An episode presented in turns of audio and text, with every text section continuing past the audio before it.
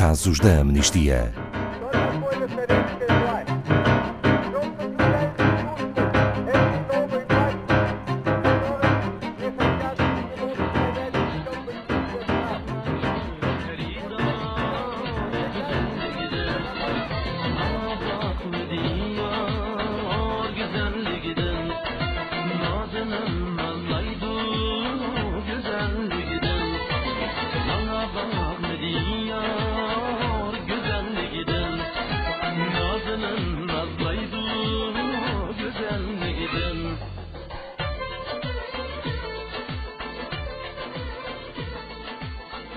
Os uigures e outras etnias maioritariamente muçulmanas em Xinjiang, na China, têm sido alvo de grotescas violações de direitos humanos, nomeadamente o seu direito à liberdade religiosa e de associação.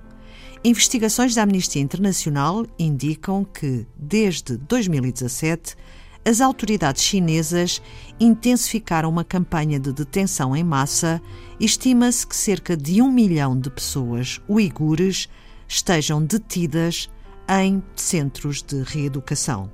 Boa tarde, Ana Farias, da Amnistia Internacional Portugal.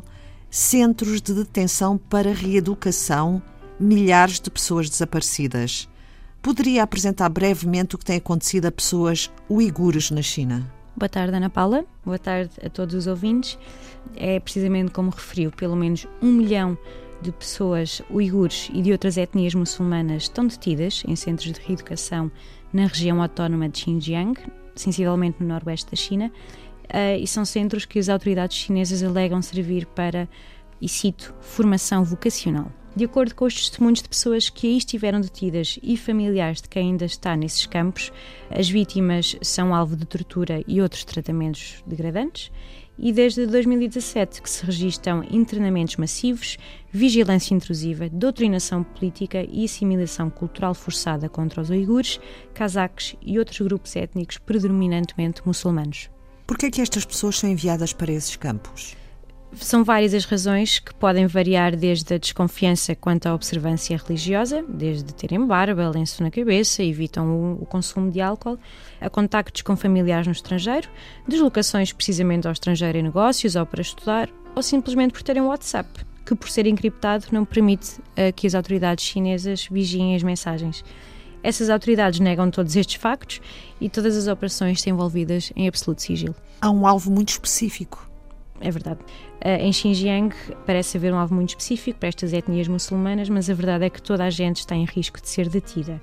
Isto porque a região está totalmente revestida por um sistema de reconhecimento facial, câmaras de vigilância, apoio de inteligência artificial e recolhas em massa de ADN.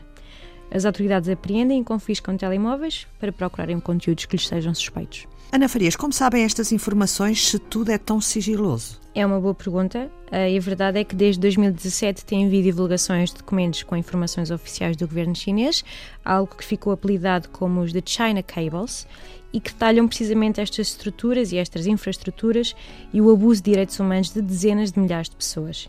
A Amnistia entrevistou ainda mais de 100 pessoas fora da China cujos familiares na região de Xinjiang estão desaparecidos. Então sabem o que acontece dentro destes campos. Sim, os que são enviados para esses campos não são julgados, não têm acesso a qualquer advogado, não podem contestar a decisão e são alvo de práticas de tortura, vigilância constante e tratamento degradante. Podem lá ficar por tempo indefinido, já que são as autoridades que decidem quando o indivíduo está pronto para sair ou não, e para que essa transformação, se lhe quisermos assim chamar, eh, seja concluída, as pessoas são obrigadas a renegar as suas convicções religiosas, a sua cultura e a tornarem-se seguidores incondicionais do governo e do Partido Comunista Chinês. Não sabemos exatamente a extensão do que acontece, é verdade, eh, porque estes tais programas de reeducação, bem como os locais onde se encontram, são secretos. O que sabemos é que as pessoas temem ser enviadas para lá e a maioria que sobrevive tem ainda muito medo de descrever as experiências pelas quais passou. Acompanham algum caso em concreto? Sim, vários, na verdade, eh, de pessoas que inclusive são deportadas de outros países para estes centros de detenção. Poderia dar um exemplo, Ana Farias? Sim, eu peço dar desculpa caso não pronuncie o nome corretamente. Acompanhamos, por exemplo, o caso de Ilyas Jiang Heman, um jovem de 25 anos que estava a estudar numa universidade muito prestigiada no Egito. Ilyas Jiang faz parte de um grupo de 16 estudantes uigures que acreditamos terem sido deportados pelas autoridades egípcias para a China e a última vez que a sua esposa teve contacto com ele foi a 1 de setembro de 2017, no dia a seguir ao fim do Ramadão. Apenas soube do seu paradeiro um bocadinho por quase coincidência, a meio de 2018, através de amigos que ainda tem na região do Xinjiang, mas infelizmente a sua localização exata ainda é desconhecida. O que tem feito a Amnistia Internacional para colocar um fim a esta situação? No nosso site poderão encontrar uma petição que apela precisamente ao presidente Xi Jinping para pôr um fim a estas detenções arbitrárias e para a libertação de todas as pessoas que se encontram detidas nestes centros. Ainda no site internacional poderão encontrar uma petição específica que apela à libertação deste caso e também, novamente, o fim destes campos de reeducação sendo que, a par da amnistia, outras organizações e pessoas conhecidas da esfera pública internacional já se manifestaram e condenaram a existência destas detenções em massa, nomeadamente as Nações Unidas.